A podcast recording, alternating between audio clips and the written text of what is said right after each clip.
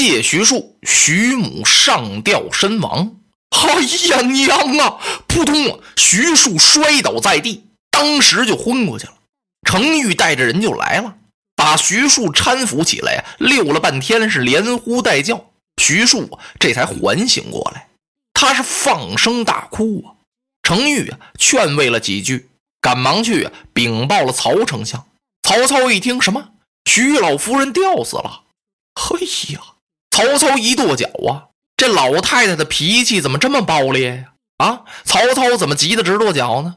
他本想啊，把徐母接来，把徐庶也找到这儿来，让徐母啊劝劝他儿子，福保自己。没想到啊，这老太太死了，这明明啊是不让他儿子徐庶来保自己呀。曹操不由得呀叹息一番，吩咐厚葬徐母。或搭七七四十九个大棚，念七七四十九天经。徐庶守孝百日，曹操亲自去祭奠，文武都去哭祭了一番。把老太太安葬以后啊，徐庶啊就住到他母亲那个小院里了。曹操经常去看望，有时候啊也送很多东西。徐庶是一概不受啊，怎么拿来的呀？再怎么把它拿回去。曹操来看他也好，把他请过去也好，该谈什么谈什么。是凡一沾正事儿，什么叫正事儿啊？你比如说政治的、军事的、经济的、文化的，事关政务啊，是一字不说呀。徐庶想啊，我已经跟使君刘玄德说清楚了，我徐庶到许都曹操的身边呀，终生不设一谋，一个主意我也不给你出。这就是历史上啊有名的那句歇后语。徐庶进曹营，一言不发。曹丞相有什么办法呢？他什么办法也没有，只好啊，他就得把徐庶养到这儿。徐庶啊，心里也并不踏实。为什么呀？他惦念着刘备呀。说我走的时候啊，已经跟刘使君说了，让他隆中去请诸葛亮。到底去没去？这位诸葛先生能不能出世啊？辅佐玄德呀？哎呦，这个事儿把徐庶给折磨的呀，是夜不能寐。那么刘备到底去没去隆中啊？玄德自从送走徐庶之后啊，回到新野，他就和关张两兄弟商议怎么去请隆中的这位诸葛亮。张飞这么一听啊，那还商量什么呀？不就是这诸葛亮吗？大哥，您就别去了。您要知道，您这个身份在哪儿，请这么一个山野村夫，还得亲自去啊。您就把这事儿交给我吧。您说带什么礼物，咱们就带什么礼物。到那儿我就把他请来了。您要是不放心呢，这么办，让我二哥跟着我去。您不是怕我毛头惹祸吗？啊，我二哥比我稳当的多呀。啊，反正不管怎么说呀，您呐不能去，那太失身份了。嗯，玄德瞪了他一眼：“你瞎说什么呀？这位诸葛先生，那就是水镜庄司马徽先生说的那位卧龙啊。”请这样一位大贤人，我必须得亲自登门去请啊！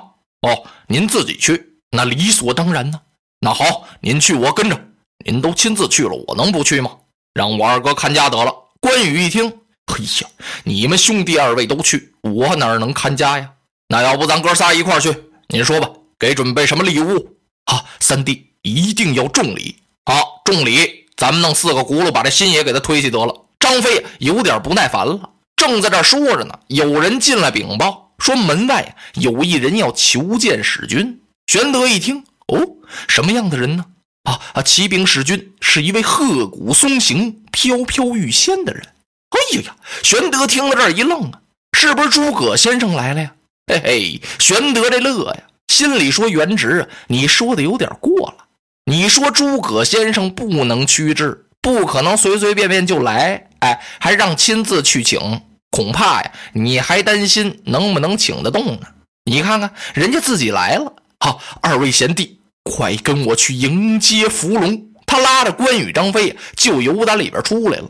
到门口这么一看呢，哦，不是什么伏龙先生，谁呀？水镜庄的庄主司马徽。玄德也挺高兴啊，赶忙上前施礼。哎呀，水镜先生，是您呐？是哪阵香风？把您吹到新野县来了。自从那一日在贵庄分别之后，我是朝思暮想啊，没想到今日能重睹仙颜呢。啊，我还能见您一面。说着，玄德等弟兄三人把水镜先生请入后堂高坐。水镜落座之后啊，这才告诉玄德：“刘使君呐，我是来看元直来了啊。那天晚上啊，原直住到我的庄上，恰好您也在那儿。当夜我想啊，把徐庶引荐给您。徐庶说不要这么做，他想要试探试探使君。我也不知道试探的怎么样啊。后来才听说呀，他已经在新野这儿辅佐了您。我今天是专程啊来看他来了。哎呀，先生啊！”您来的不巧啊，早来几日就见着了。徐庶已经走了啊！水镜先生一愣啊，原直不在新野辅佐使君，他到哪儿去了？他上了许都了啊？这是为何呀？玄德呀就把徐母来信的事情说了。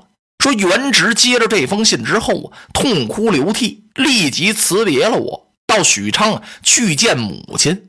嘿呀，水镜先生听到这一跺脚。完了，怎么完了呀？徐母死了，玄德吓一跳啊！先生啊，何出此言呢？哎呀，此乃曹操一计呀！如果说徐庶不到许昌，徐母倒能活着，因为曹操他绝不能把老太太杀了。他为了把徐庶招了去，等徐元直这样匆匆忙忙赶到许都，老太太秉性暴烈，一看儿子之后必然生气呀。他修建其子，非寻短见不可。所以说呀，徐母已亡啊！哎呀，玄德叹息了半晌啊。哈啊，对了，水镜先生，元直走的时候给我推荐了一个人，说此人复姓诸葛，单字明亮，字孔明，道号卧龙啊。他是不是就是先生您跟我说的那位伏龙啊？哎呀，水镜听到这一皱眉呀。元直啊，元直，你走就走吧，你干嘛说出孔明啊？让他熬这份心血。啊，水镜先生，元直说这位孔明先生啊，胜强他十倍。哈哈，使君呐，元直说这句话呀，并不是过谦客套，他一点没客气。啊，我也深知诸葛其人呢，此位高卧龙中抱膝委坐，自比管乐。水镜先生话刚说到这儿，关羽有点不大爱听了。他用手一撕长髯，微合二目，皱了一皱残眉呀。水镜先生，云长不才，速读春秋。我知道管乐有经纶济世之才，匡扶宇宙之志。这位诸葛先生自比管乐，恐怕出言太大了吧？他比得了吗？管仲啊，那是春秋时代齐国的一位大政治家呀。他是九合诸侯，一统天下，保齐桓公成为五霸之一。他辅佐齐桓公整顿国政，开发资源，开铁矿，制造农具，提高耕种技术，设立盐官呢，主盐，哎，鼓励老百姓捕鱼，使齐国富强起来。当时那是春秋五霸之首啊。乐毅呢？乐毅啊，是战国的一位大将，他辅佐燕昭王啊，联合赵、楚、韩、魏五国，打败了强大的齐国呀。所以一提乐毅，说抚微弱之燕，下齐七十余城，就是他。燕国是个小国呀，就因为乐毅给他出谋划策，练兵打仗，一下子把齐国给打败了，而且得过齐国七十多个城市来。这两个人物多了不起呀！诸葛他就比得了吗？水镜听到这儿，微微一笑啊啊！